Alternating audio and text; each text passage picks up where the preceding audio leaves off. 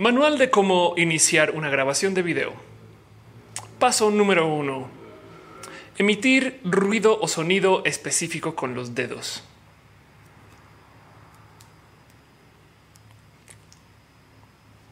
Ah, no mames. Perdón. soy un poco novata con estas cosas.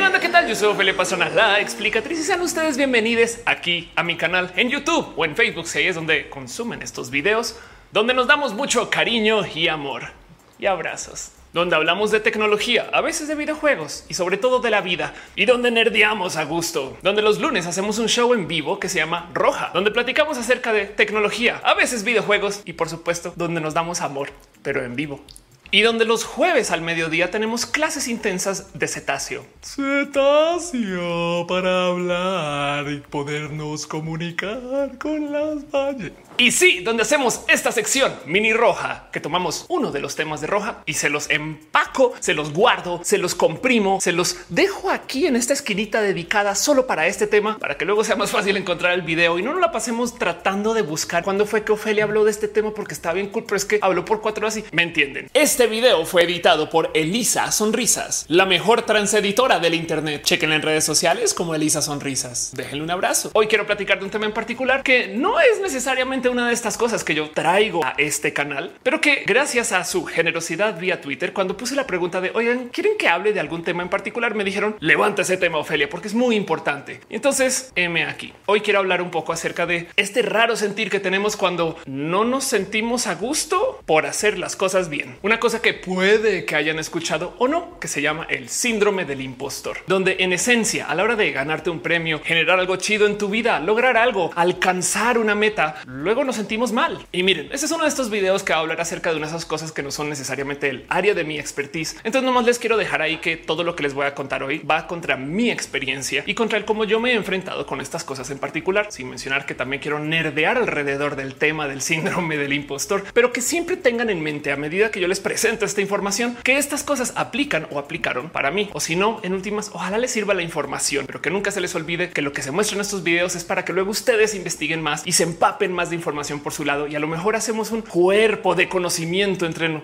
dije cuerpo.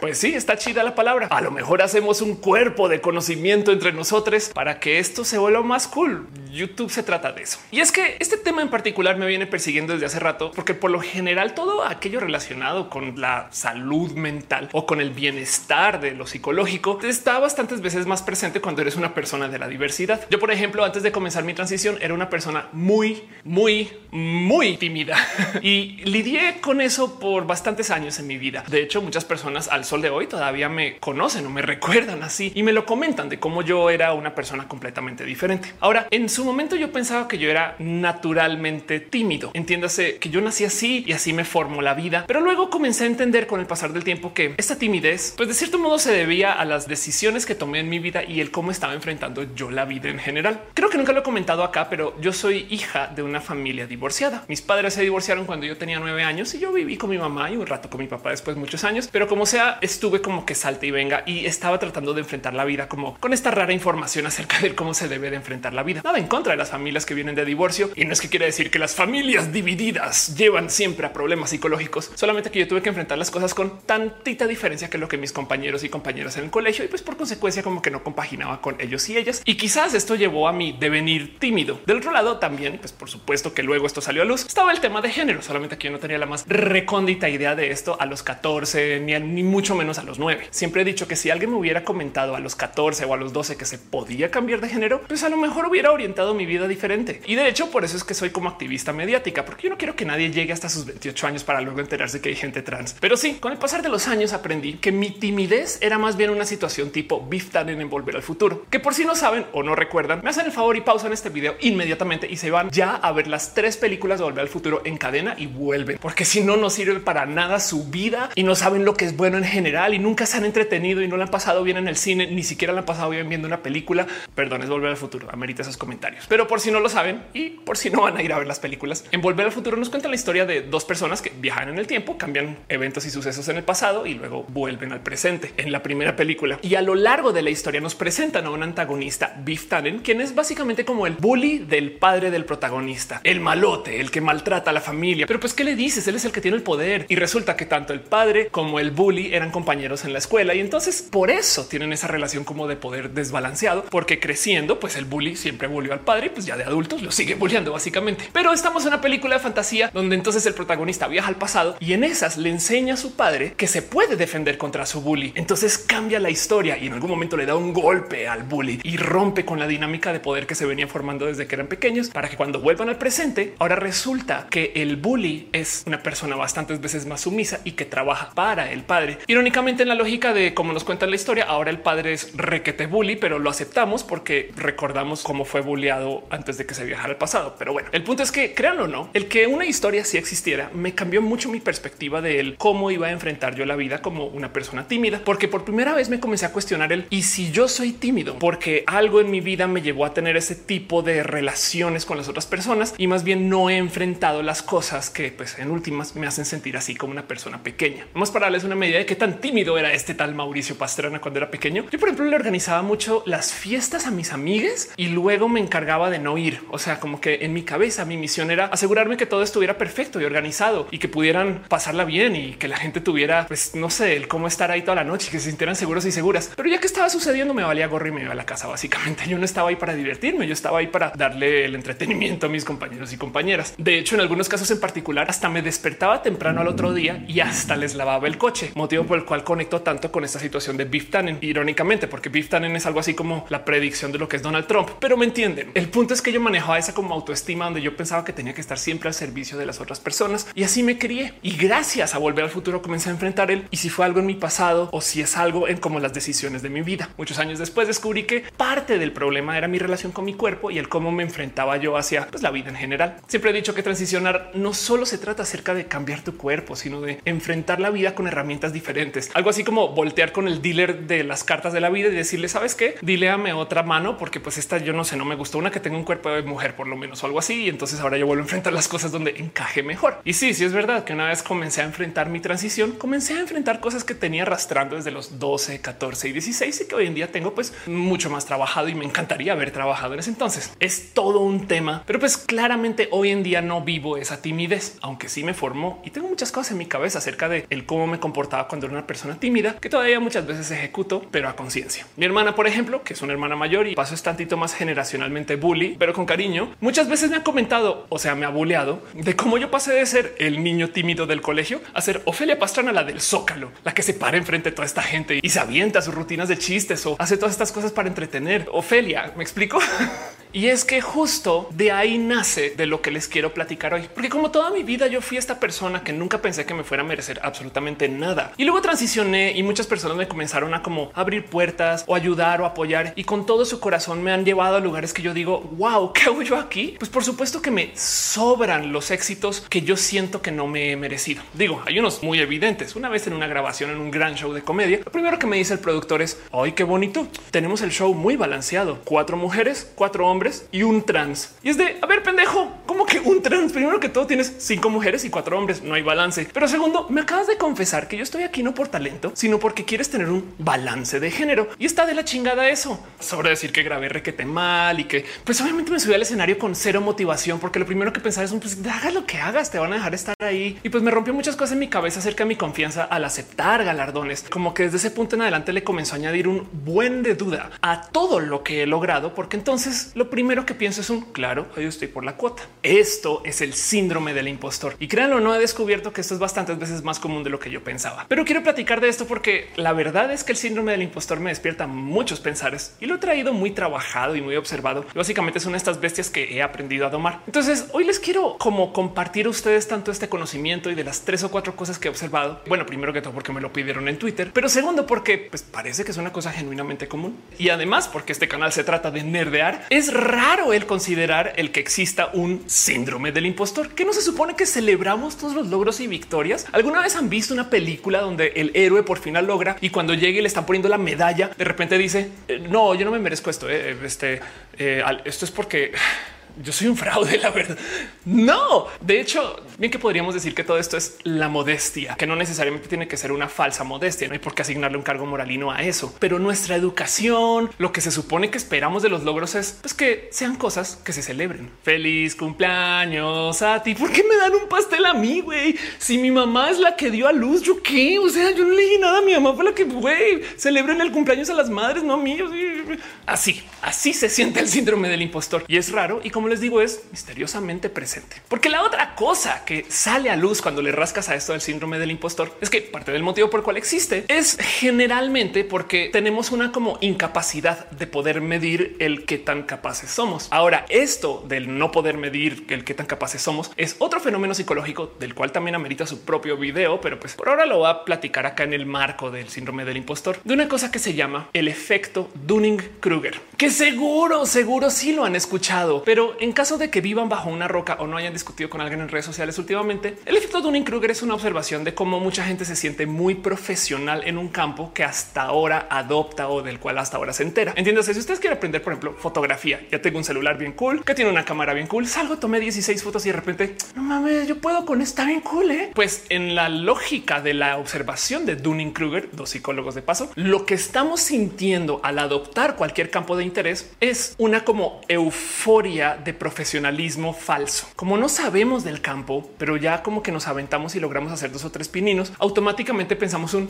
ya lo domine y por consecuencia nos juramos expertos y expertas en el tema con mero haber vivido poquito de lo que representa ese campo. Con el pasar del tiempo nos comenzamos a dar cuenta que no, no sabemos tanto de esto y a lo mejor después descubres que ah, no mames, hay cámaras que se le pueden cambiar los lentes. Ah, no mames, hay cámaras que se les puede cambiar la apertura del tipo. No, bueno, hay cámaras que no son digitales y a medida que te vas adentrando a cualquier campo o cualquier área de expertise, luego te comienzas a dar cuenta que lo que pensabas al comienzo pues era súper falso. Tanto así que Dunning Kruger lo llamaron con mucho cariño el monte estúpido, porque justo ahí es donde estás diciendo todo tipo de estupideces porque te juras profesional. Con el pasar del tiempo te enfrentas hacia un verdadero camino del saber y eventualmente algún día llegarás a una como meseta de los gurús donde ya ahora sí ya sabes y te das cuenta que tuviste que aprender un chingo para poder entender todo lo que hay detrás de un campo de experiencia. El efecto Dunning Kruger es muy famoso ahorita porque fácil puede explicar el por qué la gente cree en las personas antivacunas o cree en la ciencia terraplanista y todas estas cosas de la desinformación o de la infodemia. Con poquita información, muchas personas se agarran de ahí para decir ya lo sé todo acerca de este campo y luego dejan de investigar y simplemente van y comienzan a publicar lo que sea en redes sociales. Así que claro que puede ser súper tóxico el efecto Dunning Kruger y pues por supuesto que conocemos a estas personas que son expertas de sillón de algo que nunca han vivido. Por eso el efecto Dunning Kruger está muy presente en los medios y en las redes y estas cosas. Pero de nuevo, lo quiero traer acá en el marco del síndrome del impostor, porque gracias al efecto Dunning Kruger, así como no sabemos lo que no sabemos, justo tampoco sabemos lo que sí sabemos. Y entonces nos cuesta mucho entender que cuando nos dan un premio, un regalo, cuando logramos algo en la vida, pues a lo mejor sí sabemos un chingo, pero no lo podemos medir. Y entonces, por supuesto que nos vamos a sentir muy fraudes y por supuesto que vamos a decir no, eso es para la gente que es experta de verdad, la gente que está en la meseta. El tema es que si tú algún día llegaras a esa meseta de los gurús, no te la vas a creer. Y eso es el síndrome del impostor, que de nuevo es re común. ¿Qué tan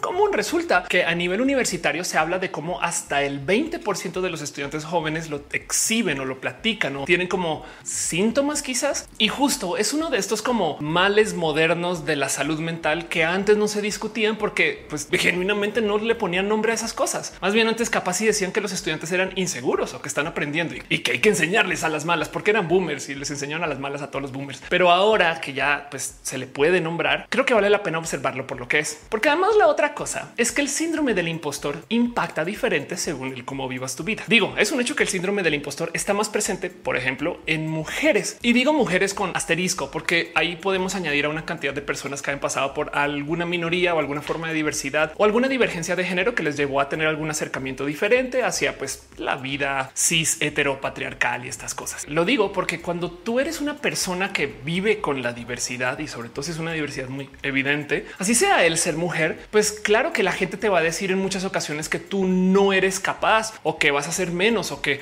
wow, qué impresionante que la lograste. Y con el tiempo esas cosas te comienzan como a taladrar al cerebro y habrá mucha gente que genuinamente se la cree, que las mujeres pueden hacer menos y que la gente gay va a llegar pues no tan lejos en la vida y esas cosas. Y eso también genera síndrome del impostor porque habrá de mujeres que sí llegan lejos y habrá de hombres gay que sí la logran, pero como todavía les dijeron que no podían, pues claro que van a sentir falsos todos esos logros y esas cosas. Hay un muy famoso estudio acerca de cómo las mujeres enfrentan muy diferente las búsquedas de oportunidades laborales que los hombres, donde topan, y esto lo digo a nivel académico, pero yo creo que muchas de nosotras igual y capaz nos relacionamos con esto, pero como funciona este estudio va así, publican una oportunidad laboral para la cual hay que cumplir con 10 requisitos específicos para poder ir y aplicar. Y resulta que el estudio está diseñado de tal modo que como que nadie cumpla con esas 10 en general, pero resulta que los hombres, aunque les falte, digamos que unos cuatro o tres requisitos en particular, mientras que las mujeres con que les falte una ya dejan de aplicar. ¿Qué quiere decir el estudio con esto? Que la mentalidad de la socialización masculina es que los hombres piensen,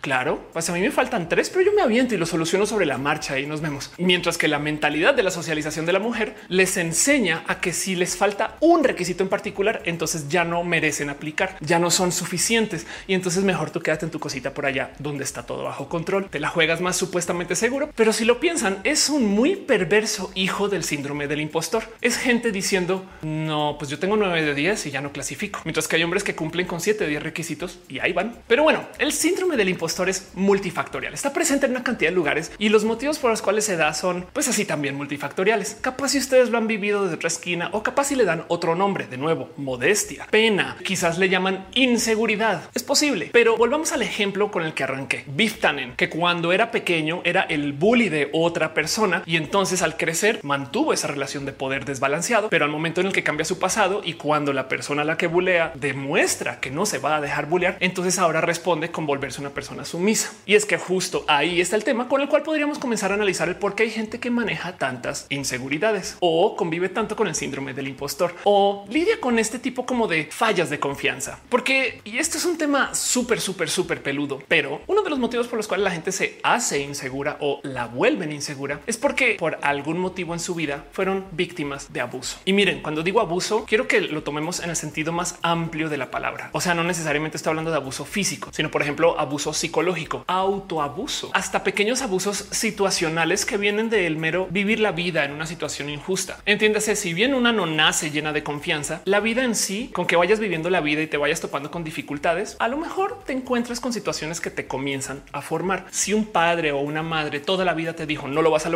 algo de eso lo interiorizas. Y el problema es que lidiar con esas cosas es bien difícil y bastante por fuera de como que el scope de lo que quiero discutir en este video. Solamente quiero dejarlo ahí en la mesa para que sepan que también parte del motivo por el cual hay gente que pasa mucho por inseguridades o por síndrome del impostor es porque en algún momento en su vida se encontraron con alguna gran dificultad y todavía la tienen que lidiar. No sirve de mucho enfrentar el síndrome del impostor por su cuenta si todavía estamos lidiando con odio a la familia o con algún problema físico o psicológico o con alguna como dependencia o codependencia que se desarrolló desde chiquis o que todavía está presente y que en últimas te está afectando tanto que hasta síndrome del impostor traes. Digo, parte del motivo por el cual no quiero levantar el tema del abuso de lleno en este video es porque definitivamente en esta área sí que nos vamos a encontrar con una cantidad ridícula de basura en consejos que sí sirven y que no sirven o no necesariamente basura, pero claro que hay que tener presente que hay 10 mil millones de técnicas, métodos. Hay que saber analizar y medir los alcances y las limitantes de lo que nos puede ayudar o dar un psicólogo, psicóloga o psicólogo o capaz si un psiquiatra o alguien que esté como en el rubro de la medicina. Miren, hay hasta un artículo de WikiHow de cómo lidiar con el abuso. Queda un poco de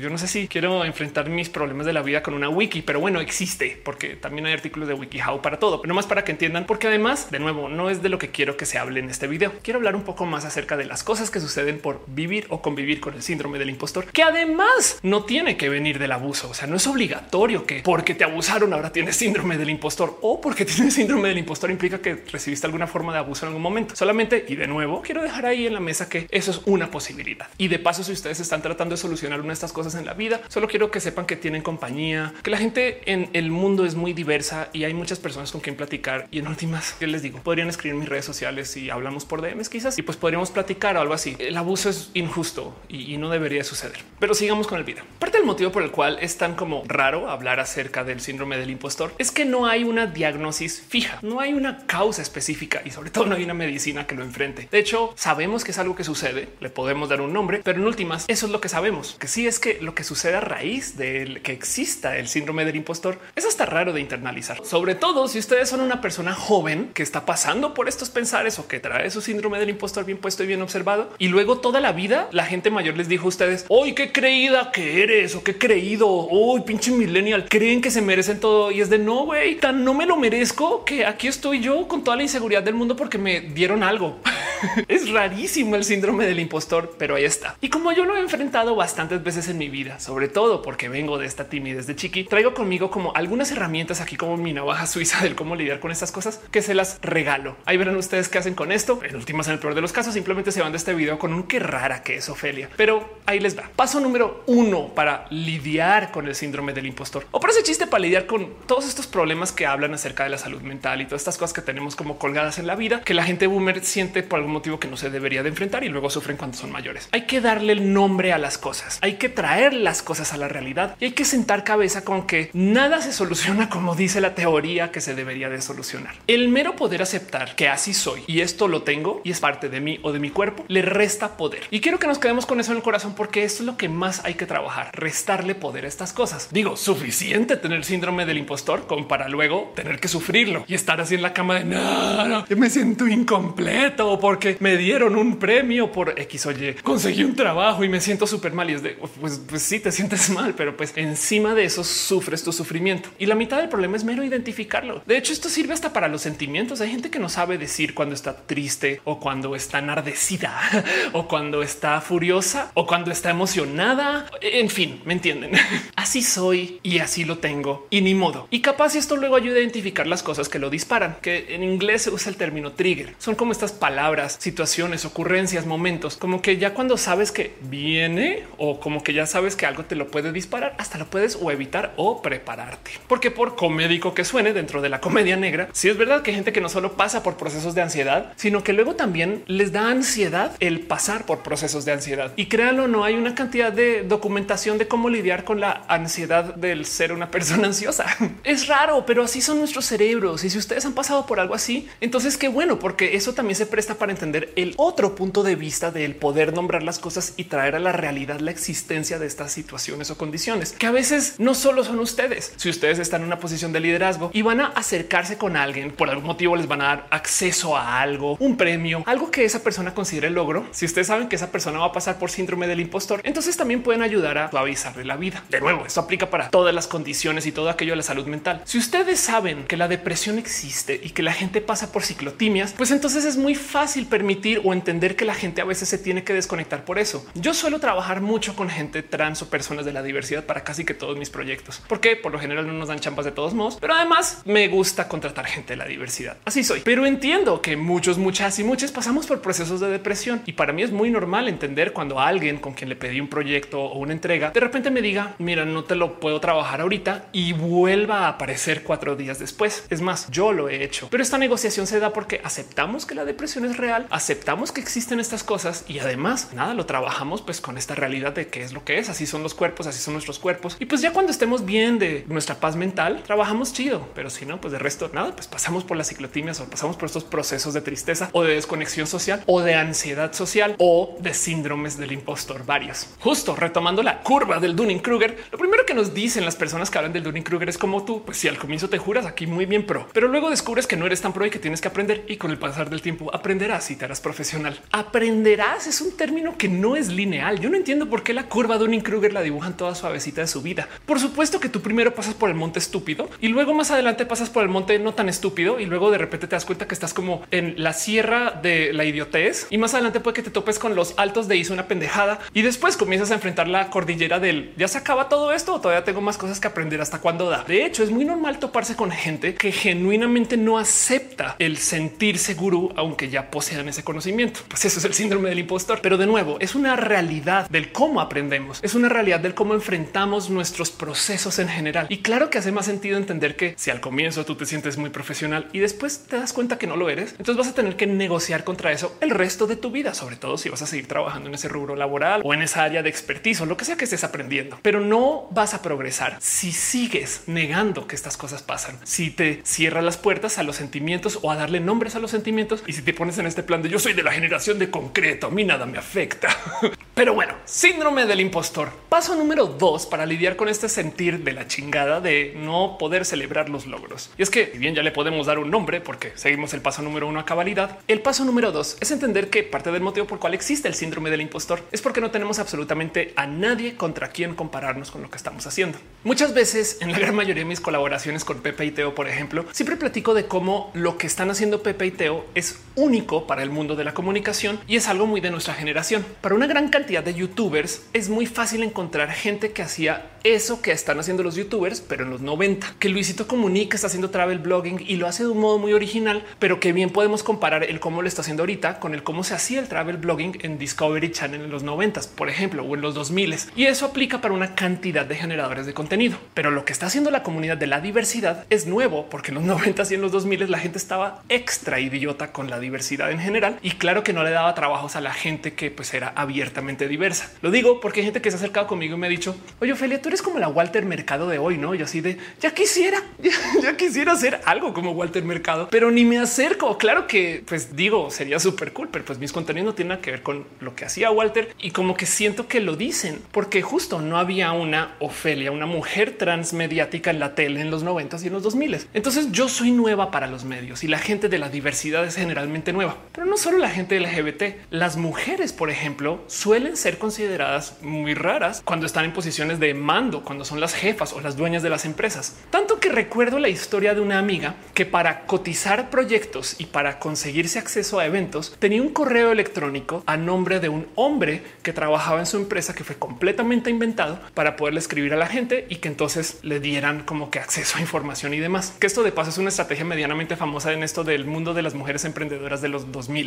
Pero el punto es que el motivo por el cual muchas personas no saben el cómo negociar con una mujer jefa es porque no se les crió con ningún modelo de rol que les pudiera explicar. Entiéndase, la gente piensa las cosas más raras del mundo acerca de las mujeres que están pues, al cargo, que tienen posiciones de mando. Es que es muy directa, es una perra. Pero si tomara las mismas palabras y se las extraes a esa mujer y luego pones a cualquier hombre diciendo eso, pues un hombre en una posición de cargo, lo más probable es que la gente entienda que pues está siendo el jefe y ya, y así es el jefe, ni modo. Porque además tenemos una cantidad ridícula de programación del cómo deberían de ser los hombres jefes. Y cuando digo ridícula es desde las caricaturas nos vienen hablando de esto. Casi que no lo recuerden o que no les haya tocado. Leono de los Thundercats era una escuela de liderazgo, sobre todo en los primeros episodios de la serie, porque si no lo tenían presente o no lo sabían, Leono realmente no era un señor mayor o un Thundercat adulto, sino era un niño que a lo largo de su viaje, cuando se despierta, resulta que está en el cuerpo de un Thundercat adulto, pero realmente es un niño por dentro y tiene que lidiar con eso. Como es el heredero del ojo de Thundera, entonces él tiene que de ahí en adelante pues tomar posesión de cargo y darle órdenes a todos los Thundercats y asegurarse que vivan bien y estas cosas, pero es un niño y no debería de manejar estos conocimientos. Entonces el inicio de los Thundercats es literal una escuela de así es como son los grandes hombres líderes y episodio por episodio nos muestran los retos que tiene que pasar este niño chiquito para aprender a ser un hombre al cargo de las cosas. Y la verdad, verdad es que las lecciones que nos enseñan, pues hay unos que son muy chidas, pero si lo piensan,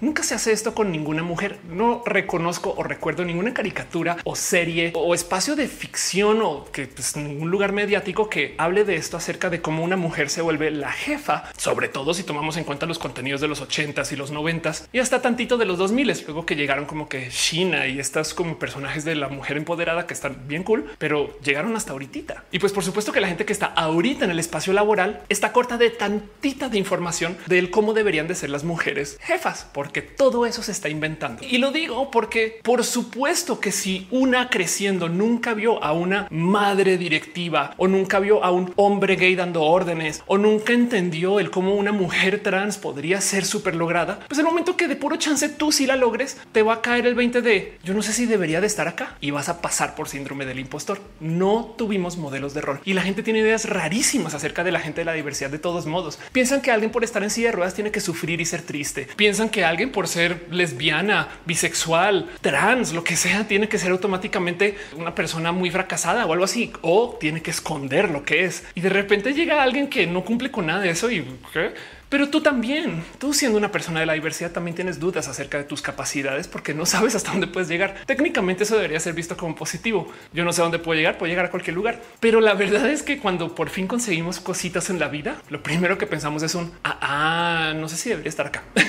y eso hay que desmontarlo. Yo fui muy, muy arrogante cuando comencé mi transición y platiqué con mi padre acerca del tipo de persona que yo aspiraba a ser o a donde quería llegar en la vida. Y yo no sé por qué se me ocurrió decirle a mi padre semejante tarugada que él al soldo y todavía me recuerda. Pero en algún momento en una discusión, como que yo le dije es que justo no hay modelos de rol del cómo ser una mujer trans. Y acá bien subida mi caballo me volteo y le digo entonces yo voy a crear ese modelo de rol, papá. y por consecuencia, cada vez que yo consigo cualquier cosita en la vida, él me lo recuerda y me dice: Sí, ya ves, estás haciendo tu propio modelo de rol. Me da un poco de risa el cómo pensaba yo en ese entonces, porque hoy en día, como que siento que no diría una cosa así, pero por lo menos me da un poquito de paz el saber que en ese entonces yo ya tenía presente que para dónde iba no había nada documentado y tenía que crear las cosas desde cero. Y todavía pienso un poquito hacia acerca de mi vida, pero de ahí puede venir mucho del síndrome del impostor. Entonces el paso número dos es reconocer eso. Luego hablemos un poquito acerca de otra cosa que nos hace mucha falta en la vida en general, pero aterrizada aquí al síndrome del impostor. El paso número tres es aprender a darnos una dosis de valeverguismo. ok, quizás estoy exagerando un poquito ahí con esa palabra, pero lo que quiero decir es que a veces pensamos que tenemos que lograrla siempre. Oigan, yo fui atleta por mucho tiempo en mi vida, sobre todo en mi época universitaria de la vida. Y en ese entonces me era muy normal toparme con básicamente todos los coaches del mundo que me entrenaban para decir decirme, imagínate que la vas a lograr para poderla lograr. Entiéndase, tú no puedes jugar básquet y llevar la bola al cesto si no te imaginas que tienes esa capacidad de hacerlo. Como que hay algo ahí en el bloqueo mental que habla acerca de los permisos que te puedes dar, que pide que tú estés constantemente imaginándote el que la vas a poder lograr. Y la verdad, verdad es que es buen consejo, un poco trillado por parte de la gente que entrena deportes, pero es un muy buen consejo. De hecho, hay ciencia que lo comprueba y no solo en el deporte. Hay un estudio, por ejemplo, que topa que si tú haces trabajo creativo el imaginarte que eres una persona creativa, si es una persona promedio, pero el decirte, ah, yo soy un fotógrafo eh, aquí creativo, bien chido, permite que te des permisos para hacer cosas artísticas. El término que todo el mundo conoce es fake it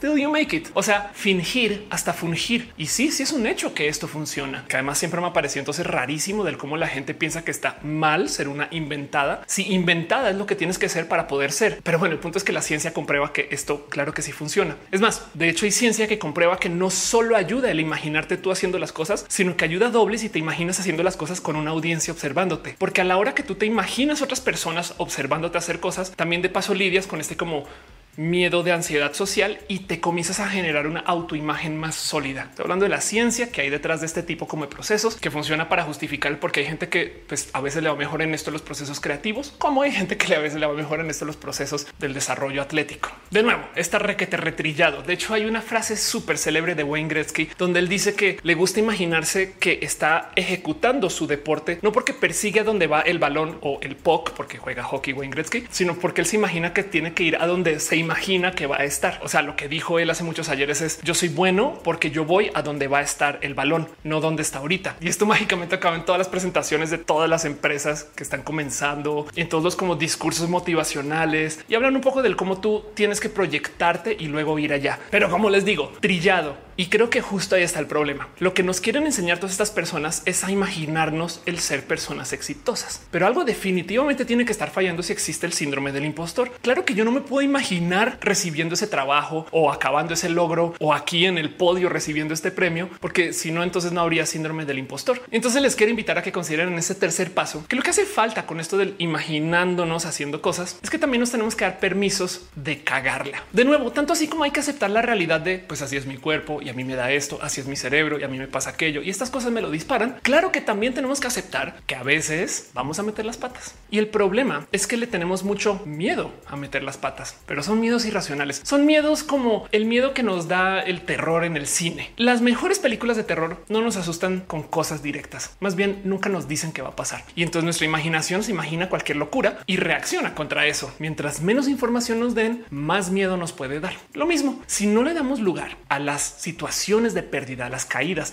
a los males, al fail, entonces simplemente vamos a vivir en terror y pánico de que nos pueda suceder eso que no sabemos que es. Digo, dejando el privilegio de lado, porque entiendo muy bien que hay gente que tiene que estar en el closet obligatoriamente. Yo admito que le he comentado a varias personas que están pensando en salir del closet, que si no han salido del closet y no les han discriminado, pero les da miedo a hacerlo, entonces ya alguien sí discriminó a esa persona, esa persona. Entiéndase, si ustedes no han salido del closet en su trabajo porque piensan que les van a discriminar, la única persona que ha discriminado a alguien es ustedes, que se están imaginando me van a discriminar si digo que soy gay. Y la verdad es que sobran las historias de gente que sale del closet y luego me dicen pues no pasó nada, ¿eh? o sea, como que no fue como tan pues, caótico. Pero de nuevo lo digo dejando el privilegio acá guardadito en la mesa, porque yo sé que hay mucha gente que genuinamente no puede salir del closet o que ya sabe que su salida del closet va a ser pues, caótica o que ya como que puede como predecir que esto no va, va bien. Y entiendo muy, muy bien que pues, no es una situación tan fácil, pero lo digo porque de nuevo mucha gente como que limita nomás sus experiencias a lo que se imagina en un sentido y tampoco se imagina lo que sucede en el otro sentido. Una de estas cosas que he hablado mucho en mis videos es del cómo yo pues le dediqué un buen de tiempo de mi vida a aprender a hacer teatro improvisacional. Esto es una técnica teatral donde tú te subes al escenario y presentas una obra de teatro sin guion, todo lo improvisas. Y el tema es que pues tienes que estar listo o lista para absolutamente todo. Y hay técnicas para lidiar con ese miedo o hay técnicas para lidiar con el y ahora de qué hablo. No te puedes inventar todo solo porque sí. Tienes que permitir que tu cerebro sea ocurrente. y el tema es que todos los cerebros son ocurrentes. La diferencia es que en la impro te enseñan a aceptar esas ocurrencias como una potencial realidad y a irte con eso. Si de puro chance se te ocurrió que los alienígenas son azules y no verdes, pues bueno, adelante son azules y esa es la nueva realidad. Es la normalidad de lo que está pasando en el escenario. En la impro, todo lo que te rodea puede ser una idea, puede ser un regalo del universo para que se te ocurran cosas así. que pasó una ambulancia por allá atrás? Wow, ahora vivo en un barrio peligroso. No sé, lo que sea que relacionen ustedes con las ambulancias. Uy, mi pobre vecino con COVID. El punto es que cuando ustedes están enfrentando las cosas raras de la vida, muchas veces tienes que simplemente aceptar que caiga lo que caiga, suceda lo que suceda. Es tu nueva normalidad. Si te subes al escenario y tu compañero te comienza a hablar en alemán y tú no hablas en alemán, pues tienes que solucionar eso de un modo u otro. Hoy se desactivó el traductor universal. El punto es que el teatro impro te enseña a lidiar pues, con lo que no puedes planear. Hay una cosa muy, muy, muy, muy bonita de la impro que sirve para la vida y se las comparto.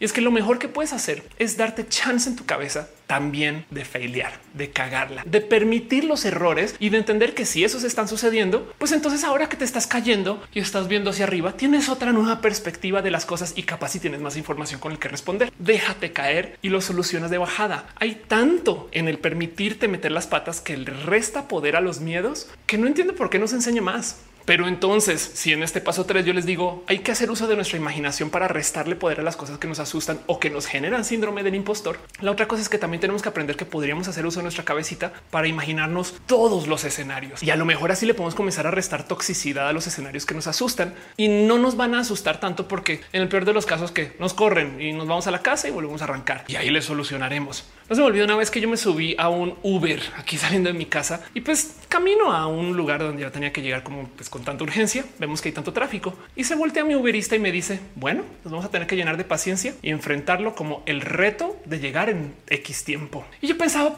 este güey, qué, qué chido. Ve esta complicación como un juego. Y es que así es. Estamos jugando. La vida es una improvisación, pero lo mejor que podemos hacer es tomarla como si fuera un videojuego. En los videojuegos, ¿qué es lo peor que puede pasar? Bueno, que tu pila de tus viejos cartuchos de Pokémon eh, se acabe y entonces pierdas horas y horas de juego y entonces tengas que volver a arrancar de ceros. Pasar, pero la otra peor cosa que puede pasar es que reinicies el nivel o reinicies el juego en el peor de los casos. Y eso nos permite investigar mucho en el mundo de los videojuegos. En la vida real nos da miedo investigar como con tanta energía como lo hacemos en los videojuegos, porque las cosas son a tantito más corto plazo y los logros no son definidos. No acabamos niveles cuando acabamos los años o cumplimos años, lo que sea, o cuando nos dan una promoción. Simplemente seguimos con la vida y luego nos damos cuenta, ah, no mames, estoy a nivel 14, no, no nivel 2. Y entonces como que no podemos planear. Pero todo eso se reduce a los permisos que nos podemos dar y el cómo nos imaginamos tanto allá como acá. Failear puede no ser tan grave. Y pues sí, paso número cuatro para enfrentar esto del síndrome del impostor. Ahora sí les comparto un genuino consejo que me encontré en un video de otra persona, pero que les digo funciona. Yo lo aplico. Resulta que este cuento del síndrome del impostor no es común, es requete re, re común. De hecho, encontré fácil como unas 20 TED y TEDx que hablaban del tema. Así que claramente esto es algo que mucha gente ha tratado de solucionar. Pero hubo una en particular por una experta en comunicación que se llama Luz Solomon, donde ella presenta una como técnica y se las comparto. El cuento es así. El síndrome del impostor viene de nuestro automático pensar que las cosas pues están ahí porque no nos las merecemos. No mira, toma una medalla.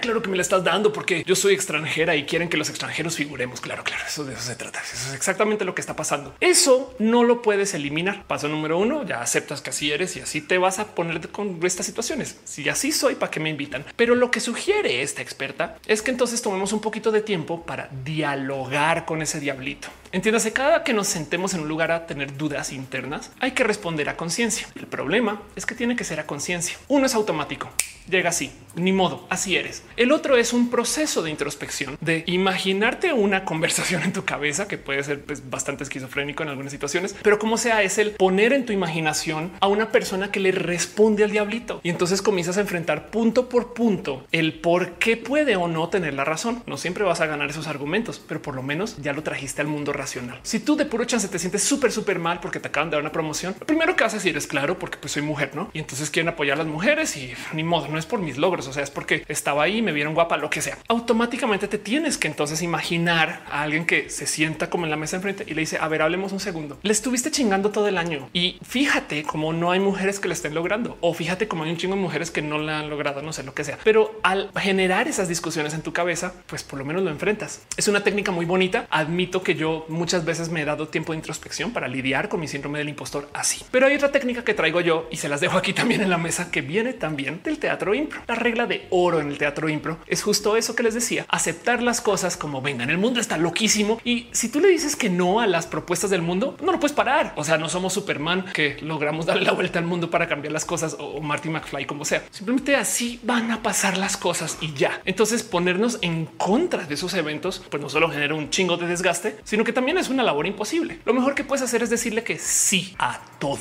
Pero y en caso de que hayan visto estas películas que levantan estos temas donde la gente le tiene que decir sí a todo para mantener control o para mantenerte en una situación donde estás como por lo menos surfeando la ola de la realidad, le añades un y. Esta es la regla de oro de la impro. Tú dices que sí a las locuras y contribuyes algo. Entonces de repente resulta que tu madre te dice, oye, no te voy a poder ir a visitar hoy porque sucedió algo y tú estabas esperando ese tiempo, pues dices, bueno, sí, ok, no vengas. Y ya que no vienes, yo voy a aprovechar para X, Y, Z. En el teatro impro esto se maneja de tal modo que tú ves que alguien te dice lo que sea y tú le dices que sí a esa persona. De nuevo, esa persona te está hablando en alemán y entonces tú ahora dices, sí, sí, estamos en un mundo donde el alemán es parte de estos idiomas que se hablan en el escenario y yo contribuyo sobre eso. Muchas veces he platicado de esto y mucha gente entiende que el sí y es contestatario. Sí y que, eh? que es falso. Yo digo el sí y, en la impro se maneja el sí y como el sí y añado, pero lo digo porque cuando tú estás haciendo cosas que requieren de que tú te sientes dos segundos y proceses alguna inseguridad, lo mejor que puedes hacer es aceptar que las cosas van a pasar, estés ahí o no. Entonces es que sí y ya que van a pasar, pues bueno, pues por lo menos nos divertimos. Es muy difícil si es que no es imposible controlar pues, las cosas que te suceden, pero claro que puedes controlar cómo reaccionas y si de puro chance tú eres una persona que reacciona de modos emocionales, entonces aceptemos que eres una persona emocional y llevémosla de tal modo que pues en último le puedas hasta añadir a la situación. Esto me va a hacer llorar. Pues entonces llora a gusto, así sea en el baño y luego vas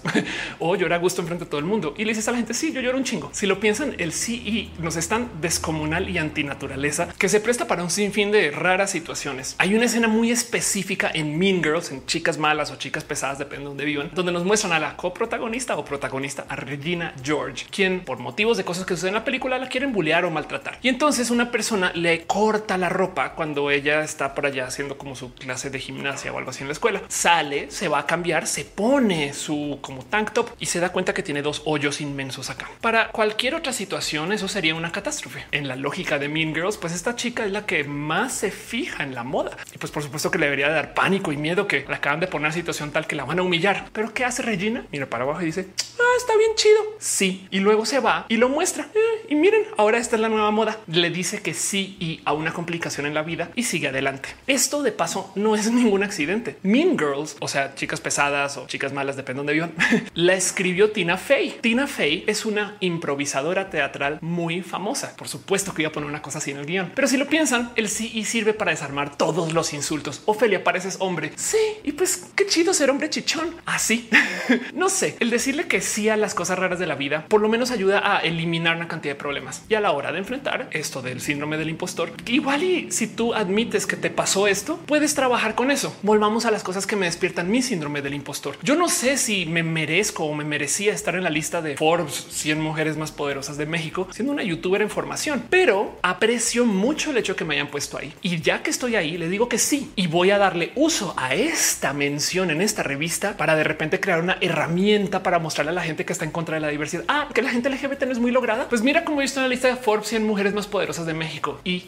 qué? ¿Cuál es tu problema con eso? Como que siento que el mero aceptar que las cosas me están pasando, pero luego contribuir sobre eso es más fácil que darle vueltas infinitas al no, yo no me merezco estar en esa lista y luego como que sufrirlo mucho. Me explico. Digo esto por aparte de la técnica de Luz Solomón de platicar contigo mismo acerca de pues, el por qué te sientes mal de que las cosas buenas te estén pasando. Pero de nuevo, el síndrome del impostor es multifactorial y mucha gente lo atraviesa por varios motivos. Otra cosa que también hay que tener presente con esto del síndrome del impostor o de las cosas raras que nos pasan en la vida y que nos dan inseguridad, que también tenemos que aceptar que pues, la vida no es justa. Y esto, pues de entrada, por supuesto que hay que analizar cuando pues, nos fijamos que la vida a veces no ha sido muy justa con nosotros o nosotras. Pero quiero volver a la gráfica de Dunning Kruger y platicar un poco acerca de algo que normalmente no se habla. Mucha gente me ha pedido, Ophelia, ¿por qué no haces un video acerca del Dunning Kruger solito ese video? Porque quiere que yo, usando esto de la observación de Dunning Kruger, explique que hay gente que se siente muy profesional en un área y de repente comienza a desmentir pues logros científicos o médicos. Y es verdad, hay gente que con leer dos artículos dice, ah, sí, es verdad que las vacunas son re malas. Y luego va y le dice a expertos y expertas en el área que las vacunas no deberían de existir. Y es de, güey, yo estudié medicina cinco años, yo sí sé de lo que hablo, tú no. Pero algo sucede con el efecto de un Kruger que no se platica mucho, sobre todo en estas discusiones. Y es que si bien la gente que está parada en el monte estúpido suele ser tóxica, ojo, no siempre, también la gente que está en la meseta de los gurús muchas veces acaba siendo gente muy tóxica. Y son justo estas personas que se paran en su profesionalismo o se paran en sus logros de vida o se paran en su conocer y se voltean y le dicen a la gente, sobre todo a la gente que está queriendo llegar a la meseta, tú no sabes porque no cumples con A, B, C, D, F, G y ejecutan esto que llamamos el cuida rancherismo, el gatekeeping. Le dice a la gente, tú nunca vas a ser un experto de verdad porque tú no estabas ahí. O sea, ¿cómo te llamas biólogo si nunca has salido de tu laboratorio? ¿Cómo es posible que te llames mexicano si nunca has bailado tal, comido tal? Cada que alguien dice esas cosas con las que leíamos en el Internet de los hombres de verdad, las mujeres de verdad y como que entiende una luego que el motivo por el cual la gente lo hace es porque para poder validarse como gurús de la meseta, entonces tienen que ahogar a alguien por allá en el camino y eso en su cabeza les hace más profesionales, que es falso. Mejor dicho, el otro lado de la moneda de las cosas que suceden con esto las observaciones de Dunning Kruger es que no solo somos malos y malas para poder medir qué tan expertos somos en cualquier área, en cualquier práctica y sobre todo cuando estamos comenzando, también resulta que somos muy malos para aceptar nuestro privilegio, así sea privilegio de educación o privilegio de experiencia. Y la gente muy profesional en muchos rubros asumen que cualquier persona puede cumplir con esos logros para llegar ahí y se paran ahí en la meseta de los gurús y le pasan cobros a la gente que está tratando de llegar allá. O sea, a ver, a ver, a ver, a ver, si yo sufrí por años para hacerme doctor pasando por esas residencias, cualquier persona puede. Y eso es falso. Eso de hecho viene justo desde el privilegio. Pero lo digo porque cada que platicamos acerca de las injusticias de la vida, a veces se nos olvida que las injusticias también pueden nacer de acá. No quiero culpar a absolutamente nadie y de paso sé que esto sucede bastante y quien quita que yo también haya sido parte de esto. Yo asumo que mis investigaciones en este canal son de su interés y muchas gracias a ustedes por consumir estos videos. Pero si ha habido gente que, por ejemplo, me ha escrito cosas como no puedo creer que te llames la explicatriz porque estás asumiendo que entonces yo necesito que me expliquen de cosas. Y la verdad es que no, no estoy asumiendo eso, pero desde mi privilegio, capaz si no lo veo. Ahora, en caso de comportarme así con algo, solamente les quiero decir que claramente no lo hago a propósito, porque hay gente que abusa de esto. Eso también es otra de las injusticias de la vida. No es broma ni coincidencia que en muchas ocasiones nos topamos con gente poco capaz o poco apta para un espacio laboral que por algún motivo son los y las jefes. Si saben de qué hablo de esta gente que luego te quedas con la duda de ¿y tú cómo llegaste ahí? Hay una rara correlación directa entre idiotez aparente y capacidad. Y lo que pasa es que parecer una de las defensas de la gente que sabe que no es muy capaz es presentarse al mundo como personas extrovertidas. Es que nunca van a admitir en público que pues están idiotas y más bien simplemente van a dejar que tus usas la persona de la culpa. El exponente más visible hoy en día de este tipo de comportamientos es Donald Trump, quien ha metido la pata tantas veces, pero luego se ha encargado de decirle a la gente es tu culpa que no te estás fijando bien dónde están las cosas. Hubo un evento en particular donde Donald Trump en una conferencia, creó una plática con algún otro líder mundial, quería hablar acerca de los orígenes de algo y se le fue la palabra oranges, naranjas. Mezcló origins con oranges. Lo primero que le preguntaron a Trump fue un quisiste decir eso a propósito y evidentemente los medios se engancharon con eso porque pues la primera pregunta que harían los medios cosas así es no supone que nuestro dirigente pues debería de ser por lo menos elocuente. ¿Cómo es posible que confunda estas dos palabras? ¿Será que le está pasando algo y de esa discusión se volvió pues nada, centro mediático? Lo impresionante de todo esto es que tanto Trump como la Casa Blanca se voltearon contra los medios y les dijeron no, él dijo lo que quiso decir. Tú estás mal por ponerlo en duda. ¿Cómo se te ocurre? Por supuesto que él dijo oranges y esa palabra es la que quiso decir el presidente y fue muy a propósito. Lo siento. Es una versión, digamos, de adultos de lo que hacen los bullies cuando agarran tu propia mano y hacen que te pegues y luego te dicen por qué te pegas, pero te están pegando ellos con tu mano. ¿Por qué te pegas? Y es de güey, ya deja de bullearme, por favor.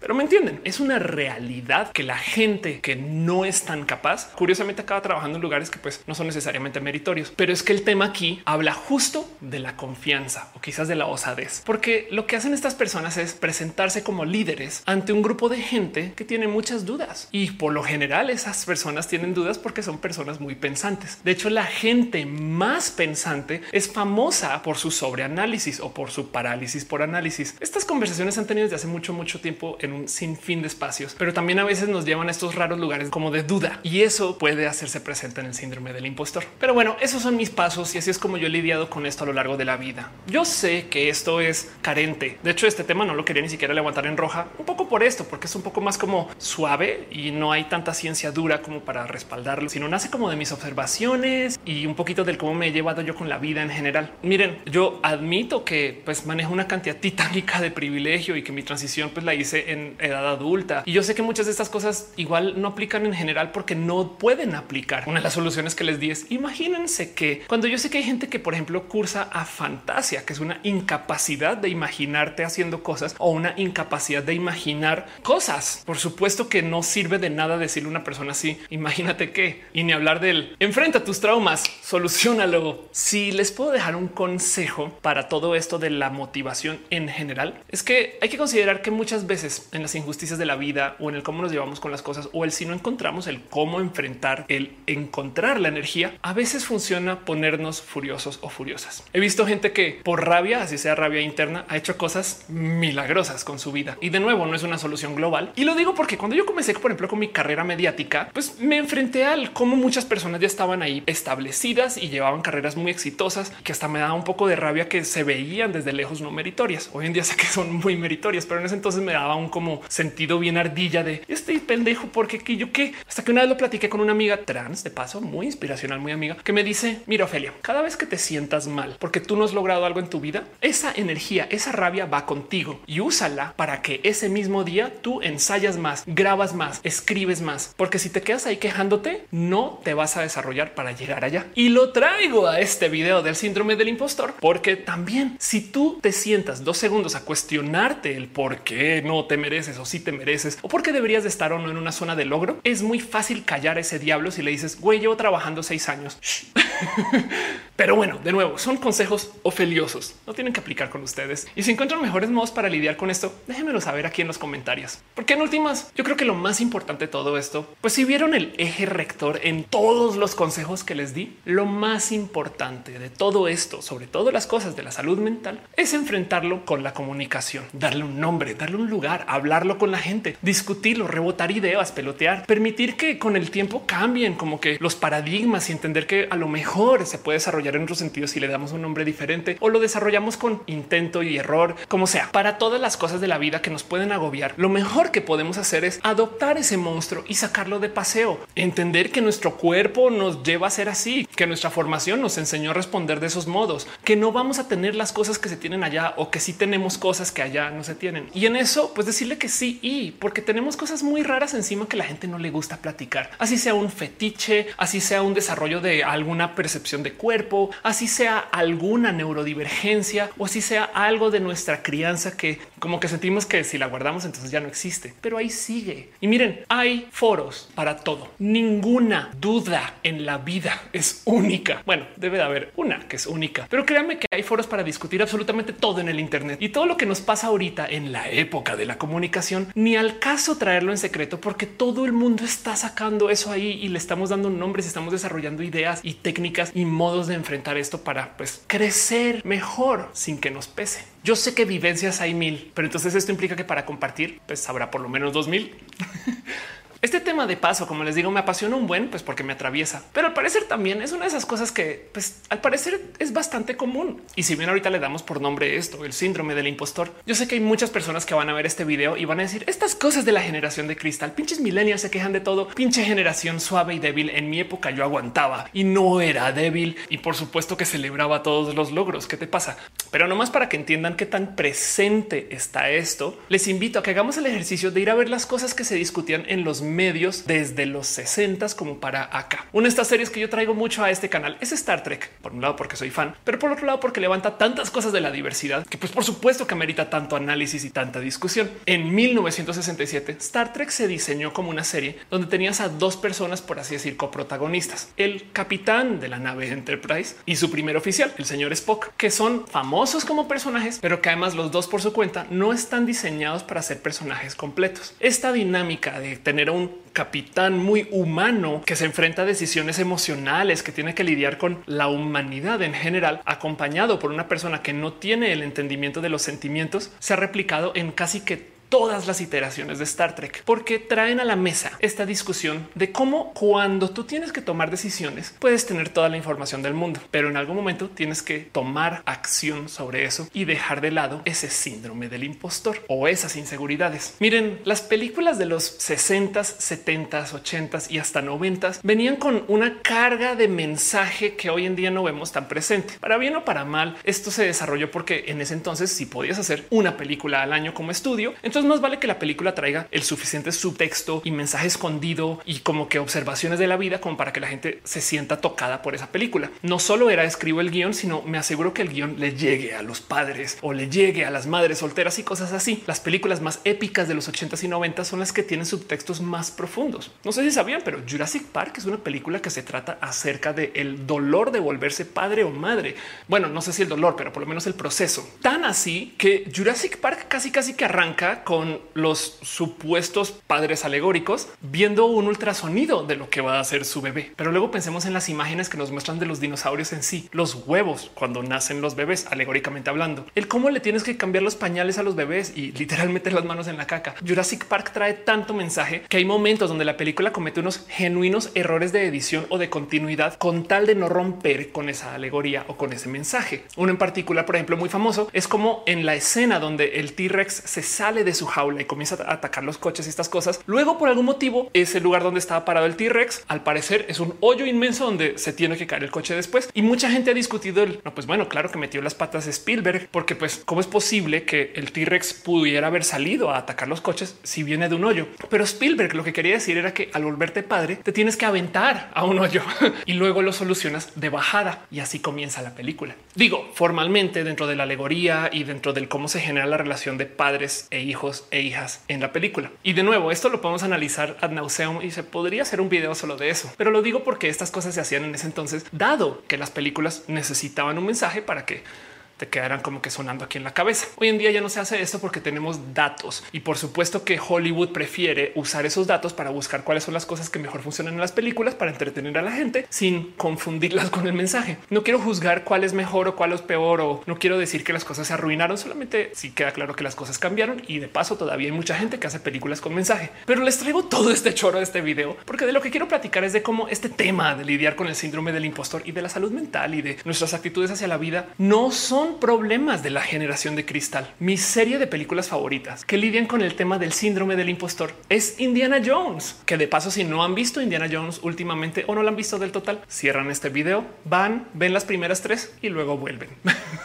Pero por si no lo tienen presente, Indiana Jones es un antihéroe de acción. Es una propuesta muy rara dentro de estos los arquetipos del héroe, porque es una persona que justo como que no se merece estar donde está en ninguna situación. En Indiana Jones, en todas las vueltas de la esquina sale algo que nos recuerda que Indiana no está tan seguro acerca de quién eso debería de ser. Comenzando por su carrera, es un doctor, pero que de repente va y se pierde por allá para hacer como esta investigación súper aventurosa. De hecho, él y su padre debaten a lo largo de pues, varias películas o varias escenas quién es el verdadero Doctor Jones. Hay una escena en particular muy divertida donde buscan al Doctor Jones y se voltean los dos y dicen mande o equivalente. Spielberg, quien de paso también es una persona que convive con la diversidad de Saspi, nos cuenta él cómo le encanta remarcarnos todo el día del cómo Indiana Jones está improvisando en todas las situaciones donde tiene que lidiar con complicaciones. Indiana Jones lo hace a los golpazos y de puro chance le sale bien y se la pasa diciendo sí y tengo que romper el puente y tengo que saltar. Bueno, pues yo voy por allá y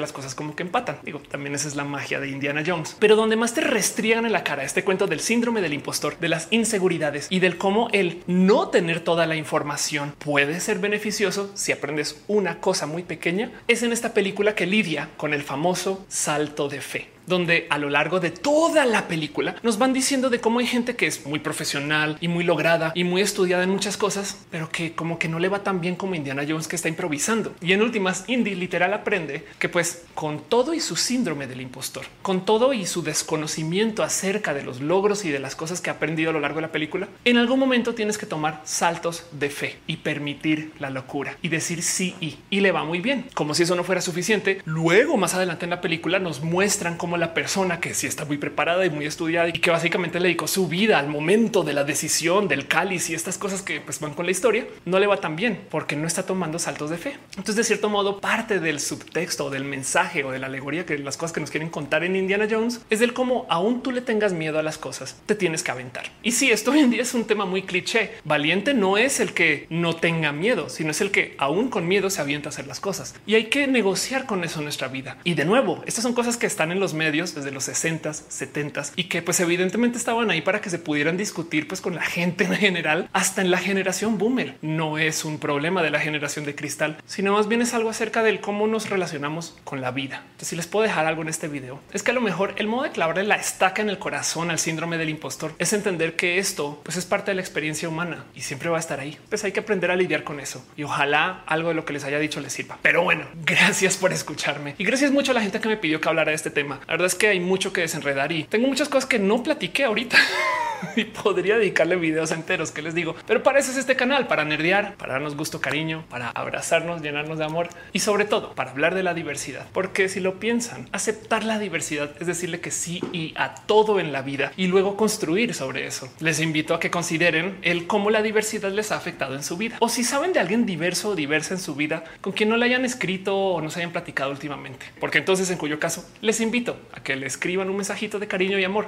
Así sea un hey, qué chida persona que eres. Hay gente que es diversa porque viene de una familia divorciada, como yo, o hay gente que es diversa porque se crió con padres que son testigos de Jehová, así como por supuesto hay gente que es diversa porque es intersexual. ¿Qué les digo? Y si de puro a ustedes no se les ocurra nadie diverso en su vida a quien escribir un mensaje de cariño, entonces a lo mejor la persona diversa eres tú. Y en eso solo quiero decirte que eres una persona bien cool y que le has contribuido un chingo al mundo, mero con decirle a la gente que te rodea que eres una persona diversa. Gracias por ver mis videos. Gracias por estar acá. Te quiero un chingo y nos vemos en el próximo video.